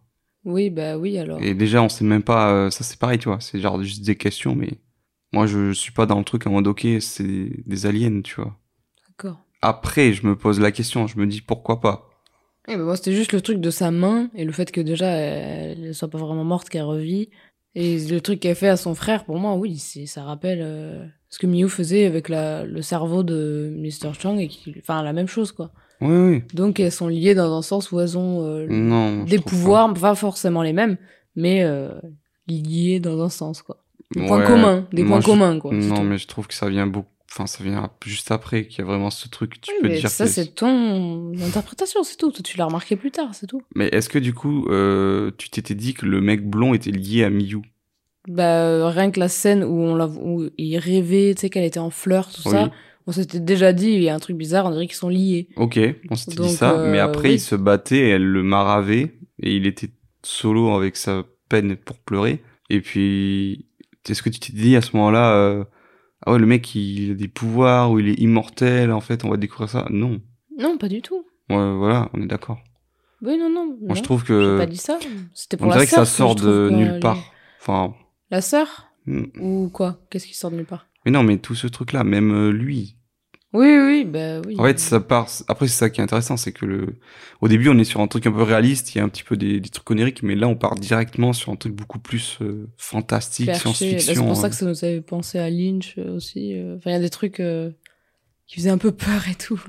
Surprenant comme pouvait faire Lynch, euh, enfin, dans le cinéma de Lynch. Enfin, spécialement dans Twin Peaks, je pense. Bref, ce qui vient confirmer après que, effectivement, Miyu est euh, la sœur blonde. Donc, elle a pas de nom, mais euh... ah si, elle s'appelle Raquel. Raquel. Mais ça, on l'a vu dans le making of. Ouais. Parce qu'ils me sont pas. Je sais pas si. Ah si, il a dû l'appeler comme ça. qu'il a dû l'appeler. ouais, mais- On va l'appeler Raquel. Donc Raquel et Mew sont liés parce qu'il y a une scène où Raquel enfile euh, une tenue, un survêtement rouge qui est le pendant opposé du survêtement bleu que porte Mew pendant tous les épisodes. Euh, sauf qu'il est rouge lui et il y a un logo qui est différent. Mew elle a une espèce d'épée et elle elle a un dragon. Alors il y a un petit peu le truc aussi du dragon que tu dois tuer en tant que chevalier avec ton épée machin. Mm. Et, euh, et du coup, elle enfile et il y a une espèce de travelling des pieds jusqu'à la tête qui est avec la même musique qui rappelle la scène où Miyu enfile sa tenue pour la première fois. Et du coup, on se dit, ah ok, puis t'as le, encore ce truc des couleurs bleu, rouge qui s'opposent et Ouais. qui revient. Après, bon, si on fait très simplement avec le bleu qui représente souvent le côté positif, le rouge le côté négatif. ouais. Le danger, le sang. Donc moi c'est vraiment à ce moment-là que je me dis ah ouais c'est génial euh. et j'ai cru que l'épisode allait s'a- allait s'arrêter là comme s'il teasait une espèce de suite en mode euh, attention euh, elle est pas seule Miyu n'est pas seule regardez il y a machin aussi puis les deux c'est un petit peu les sœurs ennemies ou un truc comme ça bon ben l'épisode s'arrête pas là euh, il part de plus en plus euh, dans des travers euh, ouais surréaliste, euh, très onirique. euh, c'est un peu flou. J'ai dans mes notes j'ai noté, mais principalement on voit. Du coup après cette scène on voit Miyu. Ah non, oui j'ai oublié. Quand elle enfile son survêt rouge Raquel, après on a droit à une mini scène avec de la musique où le réalisateur se fait plaisir et fait son hommage euh, à la mode de manière générale. Ah oui. Parce qu'on a plein de femmes dans des espèces de tenues ou de robes faites sur mesure avec des fois elles ont des, des trucs, des bijoux au niveau du visage ou des masques, puis c'est baigné dans des lumières et de la fumée. Enfin, c'est très joli esthétiquement, on dirait vraiment une pub euh, pour un parfum ou Ou une marque de luxe quoi. Ouais. Voilà. Et on revient du coup après Miyu qui est toujours dans la forêt et elle se met à croiser euh, euh, d'autres personnes qui ont le même survêt qu'elle. Dont la, enfin, la première personne qui croise, euh, qu'elle croise euh, dans la forêt euh, est du coup une jeune fille euh, habillée en survêt bleu comme, euh, comme elle. Et euh, Mm. du coup, on a bien vu. Donc là, c'est la, la fille, la cadette de, du réalisateur. Sa deuxième fille, ouais. Ouais, la plus jeune, du coup. ouais. Et, euh, et après, euh, elle la suit et elle se met à voir d'autres femmes euh, qui sont habillées de la même manière et tout, dont aussi euh, la femme du réalisateur. Il a Donc il a vraiment, toute la famille, le il a fait jouer tout le monde, ouais. Euh, et en fait, euh, bah, c'est assez cryptique, mais on peut se dire, ok, euh, c'est des personnes comme Miu, ou est-ce que c'est des autres Miu, des autres versions? Comme disait euh, la, la, la sœurette, là, Raquel, en mode, est-ce qu'elle Mhm. est, il y a que elle ou, euh, non, elle, Elle a- disait pas unique, mais multiple. Ouais, et là, du coup, ça prend sens. donc là, ouais, on a pensé à ça en mode, ah, Bah, surtout après, c'est confirmé dans le générique, on, on voit que ces personnes sont créditées en tant que Miu. ouais, voilà. 1, 2, 3, 4, il y a 5, 6 versions, et la fille, c'est Mini Miu. Donc euh, voilà, et euh, du coup, elle se met à errer dans la forêt. Il y a euh, Simona aussi, euh, la prostituée qu'on voit Ouais, au début, au qui est assez liée d'amitié. Elle est aussi. Elle fait Une de partie du, du truc. Ouais. Du coup, c'est là que ça devient confus un peu. Bon, Parce qu'aussi, il faut pas oublier que le survêt bleu de base, c'est pas à Miu. Enfin, euh, ouais, elle l'a trouvé dans les affaires de la prostituée oui, ça Simona, Simona euh, qui lui avait donné. euh, avec qui tiens, elle s'était liée euh, d'amitié euh, voilà, dans les premiers Tiens, épisodes. ça. Du coup, ben, elle est peut-être liée depuis le début. Mais bon, ça, j'ai l'impression que c'est pas trop cherché dedans. Je ne sais pas. Et donc voilà, elles se mettent à errer dans la forêt. Et elles atterrissent euh, ouais, dans une espèce de clairière. Il y a des arbres qui sont couchés au sol, comme s'ils avaient été arrachés. Et il y a une espèce de, de fumée euh, avec de le- différentes lumières à l'intérieur. euh. On dirait en fait qu'il y a un, Un vaisseau qui. un vaisseau est- spatial qui serait écrasé. Mais en fait, on voit pas du tout de vaisseau. On voit juste euh, comme s'il y avait un impact ou un cratère, mais, on- mais juste de la fumée qui s'échappe. C'est pas très clair. Euh, voilà ce dont je me souviens. Et ensuite, on voit toujours Raquel de son côté. Et elle, elle se met à être sur le perron euh, de sa résidence, là, de, du manoir où elle est avec son frère. Et elle se met à hurler, à crier. Et ça fait des espèces d'ondes sonores euh, qui traversent la forêt et qui atteignent Miyu, qui se Comme des bouche espèces les oreilles. d'ultrasons euh, Ouais. aigus, graves en même temps, euh, très Trop chelou. désagréables. On dirait, moi j'étais en mode putain, on dirait une scène de X-Men et tout, avec Ouais. le hurleur. Et du coup, Miyu se bouche les oreilles et elle se met à pleurer et tout. euh. J'ai cru que sa tête allait exploser et tout. Alors Ouais. est-ce que c'est elle qui l'attaque ou je sais pas quoi? En tout cas, euh, les deux sentent qu'elles sont à proximité ou pas loin. Euh, et puis après, carrément, le Raquel, euh, il y a un plan où on voit sa silhouette et puis ses yeux brillent dans le noir et il y a des espèces de lasers qui sortent de ses yeux. Ouais, c'est.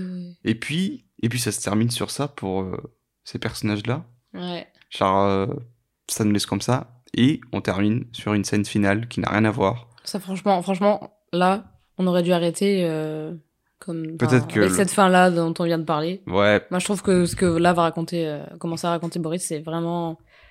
C'est. Ouais.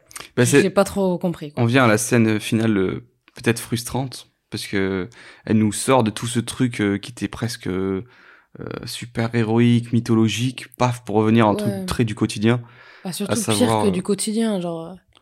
mais qui quand même pose des questions. Mais bon, on- Ouais, mais la manière de le faire aurait pu être beaucoup mieux. Ben, en fait, on revient sur Miroslav, euh, donc qui n'a pas été tué par euh, Miyu, qui est toujours dans son bureau, et qui passe un appel euh, par euh, ordinateur, sûrement par Skype ou un équivalent. Zoom, Zoom, je sais pas quoi. Il passe un appel à un gars. Et ah, bah tiens, c'est Hideo Kojima, le créateur euh, de la célèbre licence Metal Gear Solid, euh, mais également euh, plus récemment de Death Stranding. Bref, un créateur de jeux vidéo euh, assez connu pour euh, créer euh, du coup des, jeux vidéo euh, qui font la part belle euh, à un aspect cinématique, aussi bien dans l'écriture, mais surtout dans la mise en scène et tout. Lui-même se définit en tant que très grand fan euh, de cinéma. Et donc c'est un proche, et ami et collaborateur de Nicolas Winding Refn, qui avait d'ailleurs joué un petit rôle dans euh, sa série précédente, et qui a même fait de la motion capture avec, enfin qui a scanné le visage en 3D du réel pour l'intégrer dans comme un personnage de son jeu. Il fait pas une, on s'en fout un peu, mais il fait pas une performance, un mocap euh, pour le jeu, mais en tout cas il prête son visage à un des personnages. Pour dire à quel point euh, les deux se connaissent, sont liés, tout ça. Bref, et du coup on le voit euh, dans cette scène, sur l'écran de l'ordinateur. Sauf que ils Ah, l'ont pas respecté. On dirait vraiment qu'ils ont fait ça en mode confinement. euh, Mais ils oui, lui ont dit vas-y mets-toi devant ta caméra et envoie-nous euh, une vidéo de toi mais la plus pourrie possible si po- si- s'il te plaît parce que Ouais. c'est pixelisé de tous les côtés. Pour le coup ça fait peut-être un peu réaliste parce que souvent Ouais, des moi, fois je déteste ce genre de truc. euh, des fois souvent ils mettent un fond vert sur l'écran. Ouais. Et l'image est trop nette, trop pop, Ouais, trop propre pour être, plus moche. pour être vraiment issu d'un logiciel, euh, d'un logiciel de communication vidéo. Bref, et du coup, euh, donc euh, dans le générique, il s'appelle Ideo. Bon, voilà, ils sont pas allés chercher bien loin le nom de son personnage. Et ça a l'air d'être un mec euh, de cette espèce de, de groupe mafieux euh, encore au-dessus ou je sais pas quoi, euh, parce qu'il a l'air Miroslav de lui parler comme si c'était un supérieur. Il lui dit oui, euh, enfin il est inquiet tout ça, que Miyu, enfin voilà, elle a foutu la merde un petit peu et tout, et qu'il va avoir des problèmes à cause d'elle. Et, euh, et donc l'autre, euh, il lui répond tout ça en mode euh, ouais, t'inquiète pas, ça va le faire et tout. Et d'ailleurs, euh, en fait, Miroslav, il lui parle en anglais et lui il répond en japonais pendant tout l'échange.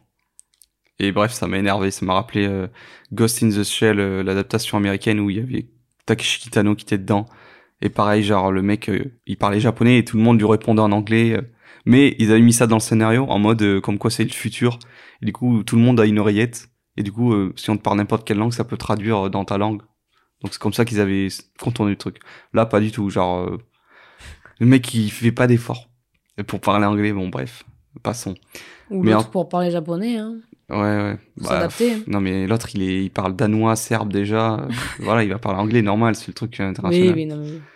Mais bref, du coup, euh, en gros, ce qu'on a retenu, c'est qu'il lui a dit, euh, oui, euh, si tu, enfin, pour ton problème, il faut que tu ailles voir les géants.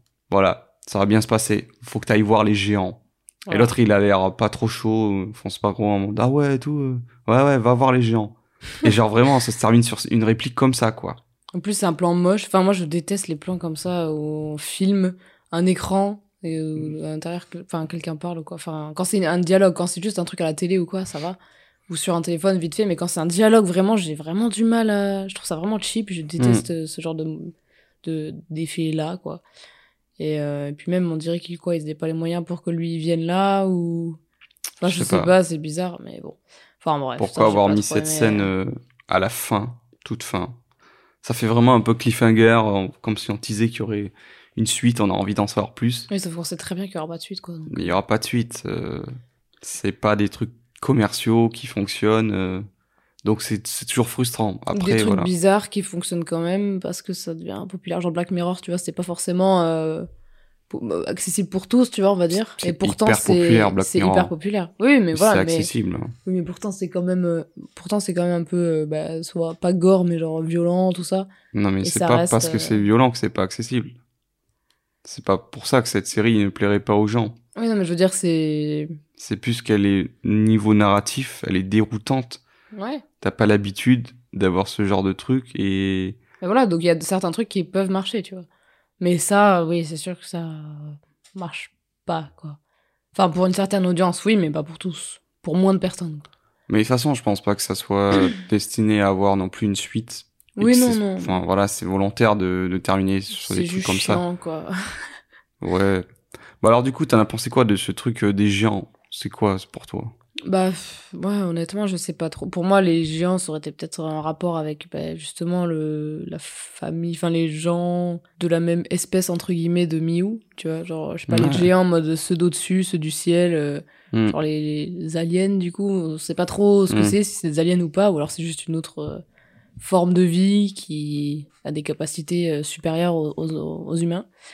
Donc peut-être eux, ou alors, euh, je sais pas, je- franchement, je sais pas trop. À part ça, je vois pas, euh, je vois pas ce que ça pourrait être d'autre. Ou alors des grands chefs et tout, mais pour moi, ça n'a aucun rapport. Ouais, je suis un peu du même avis que toi, sachant qu'ici quand ils disent les géants, il y a un G majuscule, donc ça désigne, euh, c'est un nom propre quoi, ça désigne un, groupe. Alors est-ce que c'est euh, référence à, je sais pas, un groupe de d'autres truands ou gangsters qui se font surnommer les géants? Est-ce que c'est comme tu dis, euh, il me semble, en plus dans leur conversation quand ils parlent à Miroslav, qu'ils ils, ils parlent aussi d'un truc de tu devrais pas mourir avant Miyu ou un truc de siècle tout. comme si Miroslav aussi lui aussi faisait partie euh, d'un truc secte, le truc. C'est une pas une secte. mais genre euh, c'est pas des humains ou je sais pas c'est des gens un peu au-dessus euh, où ils viennent pas de cette dimension euh.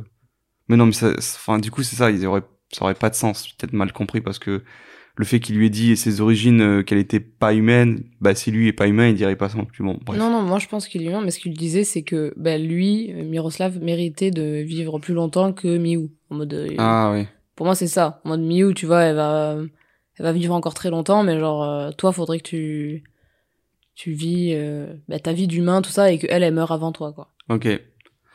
Ouais. Bah du coup, moi c'est pareil que toi, j'ai pas du tout de réponse définie pour ce truc de géant. Mais je sais pas pourquoi j'ai pensé à la mythologie grecque avec euh, le fait que hum, c'est quoi, c'est Ouranos et Gaïa. Ils ont donné lieu. euh, Il y a eu les Titans et il y a eu Les euh, Cyclopes. les Hécatonchires, les géants.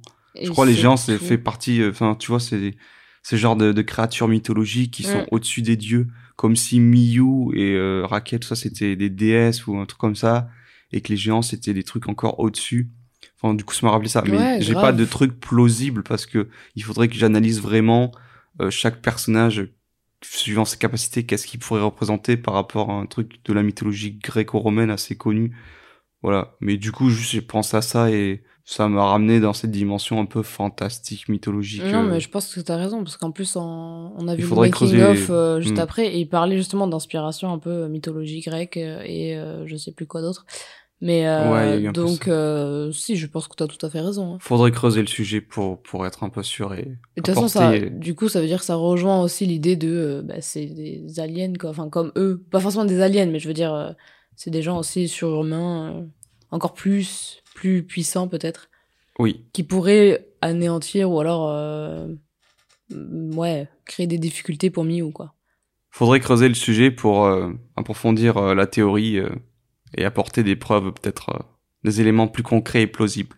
Une scène choc ou gore ou euh, juste euh, importante à tes yeux à retenir de cet épisode? Alors, euh, moi, je sais que j'ai beaucoup aimé juste un plan assez simple. Il y en a deux. Et du coup, il y a le premier, c'est un. bah, le plan, on en a parlé, où on voit Monsieur Chang lécher le, la goutte de sang que Ouais. où euh, sur son doigt. Mhm. Et genre, juste, je crois qu'il y a un zoom arrière et tout, très léger. Et en fait, c'est la posture de Miyu qui est. Bah, justement, moi, ça me fait penser à des tableaux, euh, genre de Vénus ou quoi, des trucs comme ça. Où, genre, vraiment, elle a une posture très. Je sais pas. Très euh, féerique ou alors très. Bah, déesse et tout. Enfin, genre, euh, très, très, très beau visuellement. Et lui est un peu, genre, euh, re- euh, courbé comme s'il était à, sa. Enfin, comme s'il était esclave un peu de ce qu'elle va lui dire. Elle était supérieure à lui, un peu, dans un sens. Donc j'ai beaucoup aimé. Et puis dans la forêt et tout, c'était très beau. Et, et après, oui, pour moi, la deuxième scène euh, qui m'a beaucoup plu, c'était oui, pendant leur bagarre, où euh, bah, il y a les lumières euh, qui font que clignoter, et il y a du coup ces bruits métalliques quand ils se, quand ils se frappent. Ça, j'ai beaucoup aimé, et ça faisait que, enfin, vers la fin, ça faisait que scintiller et clignoter. Ça, j'ai beaucoup aimé, je trouve ça très original, le truc des coups de poing, et puis avec la lumière et tout. Enfin, on est vachement dedans, et c'est c'est vraiment pas mal. Je sais pas si toi aussi, cette scène peut-être fait partie de ce que t'aimes bien. Ouais, c'est ma scène préférée, la scène du combat final entre les deux. Puis ça venait conclure un truc euh, un petit peu comme un jeu vidéo où elle aurait été de mission en mission pour finalement euh, combattre euh, le boss final. Et il y a aussi une autre scène que j'ai bien aimée, mais je saurais plus dire si c'était dans cet épisode ou dans l'autre. Et ça m'est revenu quand on parlait de plans beaux. Euh, c'est la scène où il y a Miyu. Euh, et il y a des espèces de rayons de lumière qui s'échappent de ah son corps ouais, ça aussi je voulais. des euh, rayons de lumière ouais, comme si c'était, tu as dit, tu disais des des fils d'une marionnette et tout d'un pantin. Et tu te souviens euh, Je crois que c'est dans le premier épisode. le cinquième, celui d'avant. Ouais. Euh, oui, pardon, ouais, dans le cinquième épisode. Voilà, du coup, je pense qu'on a fait le tour euh, de ce qu'on avait à dire sur ces deux épisodes. On peut faire un bilan euh, général du coup de la série. Donc, euh, Easy, qu'est-ce que tu en as pensé? Est-ce que tu as apprécié euh, par rapport à ce que tu as pu voir euh, euh, de ces travaux précédents Quels étaient les points faibles ou les points forts? Bah, globalement, oui, forcément, j'ai beaucoup aimé les plans, tout ça, la musique, tout ça a été vraiment très beau, mais j'ai toujours un peu du mal. Enfin, je trouve que c'est pas, pas abouti. Enfin, l'histoire est très intéressante et du coup, t'as envie d'en savoir plus, mais c'est bien aussi de pas tout savoir, tu vois, de garder le mystère. Mais là, je sais pas, je pas, la fin m'a un peu déçu. Enfin, la toute, toute, toute fin, du coup, le truc euh, des géants et tout, c'est bien, mais en fait, puisqu'il y a pas de suite, genre, c'est trop frustrant. Et euh, ben, moi, je suis peut-être. euh, grand public. Enfin, je sais pas, j'aime bien aussi avoir des réponses. euh, Enfin, je sais pas, peut-être plus de réponses ou alors euh, mettre des mises en scène différemment, je sais pas. Mais oui, généralement, j'ai beaucoup aimé. Mais je sais que j'ai été quand même déçue par moments euh, où en fait je m'attendais à quelque chose et c'est pas du tout ça. C'est surprenant. Du coup, je sais que j'ai beaucoup aimé les deux derniers épisodes justement pour ce côté un peu bah, lynchien, comme on disait. Et c'était surprenant. Limite, il y avait des plans où genre, on sursautait un peu de là, waouh, ok, on s'y attendait pas. Et euh, bon, ça arrivait que deux fois, hein, faut pas qu'on s'emballe, mais voilà. Et euh, mais je sais que oui, généralement, euh, je sais pas, il y a des trucs, euh, je sais pas, c'est pas abouti, c'est très beau et tout, mais euh, on dirait qu'ils savaient pas trop quoi faire à des moments. euh. Enfin, je sais pas. Enfin, je suis, j'aurais été curieuse d'avoir euh, plus de matière, peut-être. Je ne sais pas. du coup, t'as apprécié ou t'as pas apprécié?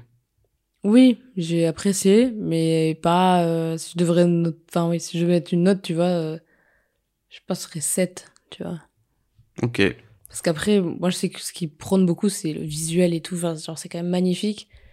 Mais ouais, il y a des trous dans l'histoire, mais ça reste quand même euh, très très beau. Mais ouais, il manque des trucs, quoi, des trous. Tu, tu es à cloche-pied. Tu dis c'est bien, mais il manque des trucs. Mais c'est bien, mais c'est pas bien. Bah oui, je sais pas, c'est tout frais là, on vient de le finir, donc il me faut un peu de temps pour y repenser tout ça. Et euh, je sais que c'est comme, par exemple, Twin Peaks et tout, il y avait des trucs, euh, c'est un peu une grosse claque et tout, du coup, il te faut un peu de temps aussi pour euh, repenser à des trucs, ah ouais, ok, nana. Et c'est ça qu'après qui te fait aimer euh, la série. Et, euh, et voilà, donc je sais pas, euh, toi, j'imagine, t'as beaucoup aimé.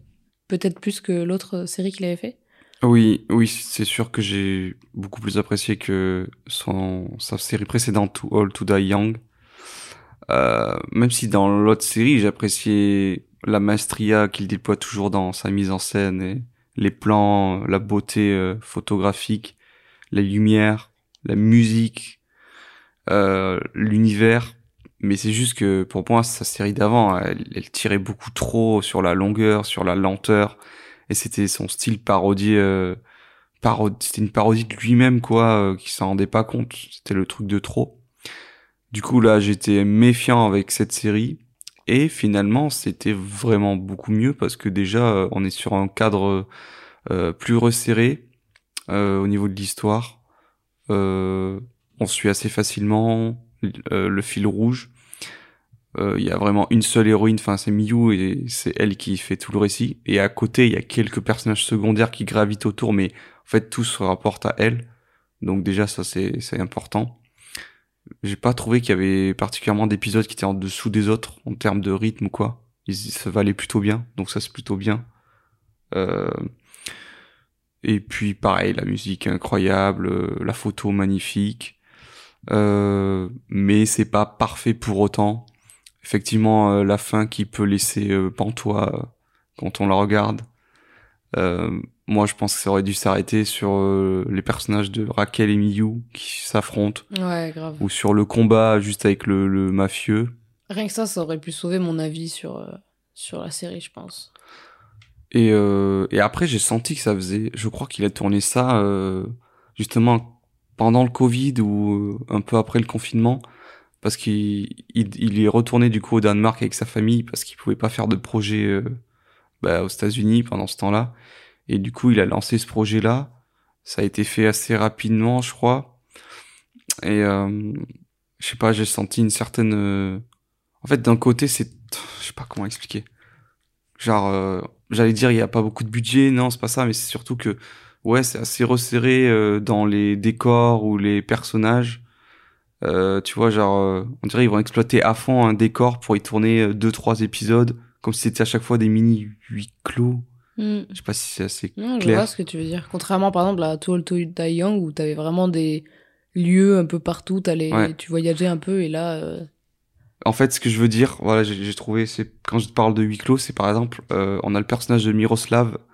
Toutes les scènes avec lui, ça va tout le temps se passer au même endroit, dans cette espèce d'immeuble, dans son bureau, tout ça, même décor.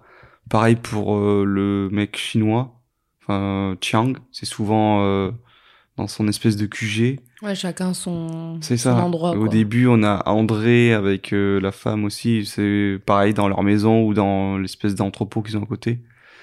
Et euh, t'as Niklas, pareil, genre il quitte pas euh, sa propriété, euh, tout ça avec sa sœur. Donc c'est ça, c'est genre à chaque fois t'as un décor presque par personnage et on s'en tient à ça. Et il y a que Miyu qui va pouvoir Mm. voyager euh, à travers tous ces différents lieux quoi. Et comme on disait, c'était ça le truc qui faisait penser aux jeux vidéo en mode comme si elle c'était le personnage principal et que tu bougeais d'univers avec des quêtes à faire, des missions, des missions à accomplir et tout. Et comme un, un truc de choix, genre c'est par exemple le truc de, du sac rempli de cocaïne en mode. euh, Mm. Je sais pas, ça m'a fait. C'était à ce moment-là où on pensait ça, tu vois, genre. euh, est-ce que tu, tu le prends et tu pars ou alors est-ce que tu le rends? Enfin, genre, je sais pas, comme si un jeu vidéo avec euh, le choix, quoi, possible. Je sais Hmm. pas, je trouvais ça, euh, ça faisait pas mal euh, penser à ça, je trouve. Et aussi, elle est en uniforme, un peu comme euh, un skin euh, de personnage, tu vois. Ouais, oui, oui. Je voulais préciser aussi que la fin, avec les scènes euh, de Miyu, tout ça, son questionnement autour euh, de son identité, euh, humaine ou extraterrestre, ça m'a fait beaucoup penser au film Under the Skin avec Scarlett Johansson. Voilà, pour les connaisseurs, vous, vous reconnaîtrez pourquoi je dis ça. Et, euh, et puis voilà, c'était un petit peu dans le côté austère euh, de mise en scène et puis du personnage qui est pareil, à peu près assez froid euh, dans son comportement et tout. Et à la fin, on découvre euh, sa véritable identité. Et on peut finir sur euh, peut-être le, le petit making-of qui accompagnait du coup la série, qui est sorti peu de temps après du coup sur Netflix, qui dure 30 minutes. Alors comme le dit le réalisateur interviewé dedans, c'est pas un making-of, mais c'est plutôt un behind the scenes. Enfin, c'est un, un truc pendant les coulisses. Mais c'est totalement un making-of. Bon, il veut se montrer plus intéressant qu'il ne l'est vraiment. Et, euh, et du coup, euh, ça nous permet de voir un petit peu la vie des gens qui étaient euh, au niveau équipe euh, créative ou technique derrière. Et euh, même lui, euh, et du coup, on apprend par exemple que euh, effectivement, il voulait faire un film euh, avec une femme euh, qui va devenir une espèce de super héroïne, d'où euh, ce côté science-fiction avec des pouvoirs et tout. Euh, Lui-même dit qu'il communique avec des aliens quand il Ouais, travaille. par contre. euh, Enfin voilà, il a l'air d'en illuminer un petit peu. Du coup, ça hein. confirme euh, les théories euh, comme quoi Miu serait une alien ou un truc comme ça. Euh, Il y a d'autres trucs assez marrants, par exemple euh, sa fille qui devait pas jouer initialement dans le projet, ouais, mais ça- mais euh, qui a été rajoutée au dernier moment parce que il y avait cette scène avec le cercueil. Et il s'est dit ah tiens si on mettait quelqu'un dans le cercueil. Et il a écrit un personnage et puis il a fait lire à sa fille et puis il a trouvé que ça allait bien. Du coup il l'a casté euh, pour le rôle et tout euh, et c'est comme ça qu'elle s'est intégrée au récit du coup euh, ça, on est un petit peu méfiant on se dit ah est-ce que tout était pensé depuis le début sachant qu'il y a ces trucs là rajoutés à la fin?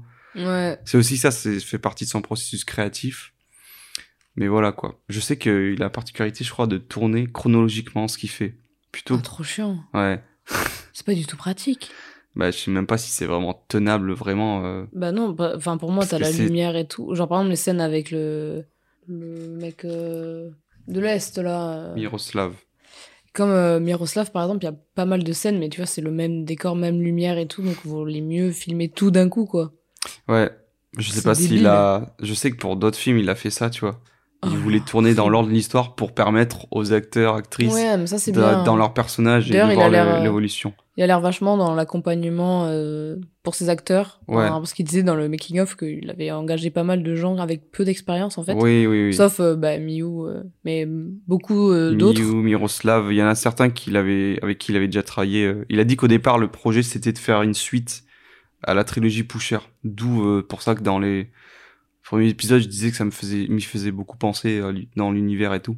C'est parce que c'est ce qui était prévu à la base, puis ça a dérivé un petit peu sur autre chose. Et ouais, comme il disait, c'est que il a engagé pas mal d'acteurs et d'actrices non professionnels et tout. euh. Mais finalement, ça se ressent pas vraiment euh, dans le film, je trouve. Ouais, mais après, euh, ils ont pas non plus de scène, comme tu disais, euh, où ils doivent mettre en avant euh, leur talent d'acteur ou quoi. C'est Ouais. juste, bah, ça passe, c'est crédible. euh, Ouais, ouais. Je sais pas, on est à fond dans eux, et à ce qui paraît, ils les recrutaient pour, euh, Pour aussi leur leur, vécu. Ouais, leur, bon, leur gueule, mais Leur aussi leur vécu pour qu'ils se, pour qu'ils s'approprient euh, leur histoire et qu'ils s'identifient, en fait. Par exemple, la mère Hulda, elle est aussi seule avec un fils, elle est une femme qui a élevé son, son enfant euh, toute seule, quoi. Du coup, elle s'identifiait beaucoup à ce personnage-là et euh, elle s'imaginait en fait juste euh, son enfant se faire kidnapper, tout ça. Donc ça marchait bien. Et aussi, le réalisateur disait euh, qu'il mettait oui, de la musique pour aider euh, bah, les acteurs, par exemple, dans des moments tristes, ils vont mettre une musique un peu euh, bah, triste, quoi. Et moments d'horreur, des trucs. Enfin, je trouvais ça super. euh, comme- Mettre euh, de la musique sur le plateau, pour Ouais, tourner pour des aider, scènes les- aider tout le monde en fait. quand il n'y a pas besoin de prise de son, je suppose. Oui, je- parce que c'est ce que j'ai pensé. Je me oui, mais s'il y a du son, tu mais fais comment c'est pour euh, mettre ouais, les gens dans l'ambiance de Ouais, la c'est scène ça. tournée. Mais je trouve ça Mm. super. Par exemple, je sais pas, je hors contexte, tu vois, je pense à une scène où il faut pleurer et tout, tu mets une musique triste ou quoi, je sais pas, ça peut vachement aider beaucoup plus, tu vois, genre ça amplifie un peu les émotions et du coup, ça te permet de les libérer beaucoup plus facilement, je trouve. Dernier point, je trouvais intéressant euh, d'aborder le personnage de Miyu et sa tenue. Euh, Il y a la chef costumière, je crois, euh, qui en parlait comme... en fait, c'est un peu... Cette, tenue, c'est un peu une protection, une armure, Ouais. comme un chevalier. Et c'est toi qui m'avais fait la remarque. Oui, je trouvais que sa doudoune, par exemple, ça lui rajoutait une espèce d'armure euh, par-dessus elle, euh, comme euh, oui, une, une armure en, en fer, en métal. euh. Que portaient les chevaliers. Ouais, que portaient les chevaliers, exactement. Eh ben voilà, je pense qu'on a fait le tour euh, de ce qu'il y avait à dire. Euh, toi, t'as dit qu'au niveau d'une note, tu donnerais 7 sur 10. Sept et demi, peut-être. Ouais. Moi, je donnerais... hum, Ouais, je pense 7 sur 10. J'allais dire 8 sur 10, mais c'est quand même... Si j'avais beaucoup, beaucoup plus aimé que ça. Là, j'avoue... euh, En fait, c'est au moins quand même plus facile à retenir au niveau de l'histoire. Je, pense, je la retiendrai plus que Too Old to Die Young. Mais après, euh, au final, quand tu vois ce qui s'est passé, t'as l'impression qu'il s'est pas passé grand-chose, quoi. Mais bon, c'est pas pour euh, le côté narratif que j'aime euh, le travail de ce gars-là, donc euh, Hmm. voilà, je retiendrai des images marquantes et tout. Je n'hésiterai pas à revoir des extraits, ne serait-ce que la bande-annonce, incroyable. Et la musique que j'écoute souvent euh, allègrement en dehors, euh, quand je travaille par exemple, c'est très bien. En tout cas, moi je vous conseille, si vous appréciez déjà l'œuvre de NWR, de venir découvrir sa nouvelle série, euh, donc disponible sur Netflix. Et puis si vous n'êtes pas familier de son travail, hum, regardez peut-être avant quelques films. Déjà euh, Drive ou Only God Forgives. Pour se mettre dans l'ambiance, quoi. Ouais. Et si vous voulez vraiment découvrir euh, euh, son travail, regardez ses films, plus euh, ses- sa trilogie originale, euh, Pusher. Et euh, vous comprendrez du coup les références par rapport à ce film. Ah, mais tu entends? La musique arrive déjà. Tu sais ce que ça signifie, non? Ça signifie qu'on doit te quitter. Mais ne t'en fais pas, je reviendrai bientôt, avec toujours plus de bons produits saignants à te conseiller. Au revoir Ami Trashophiles.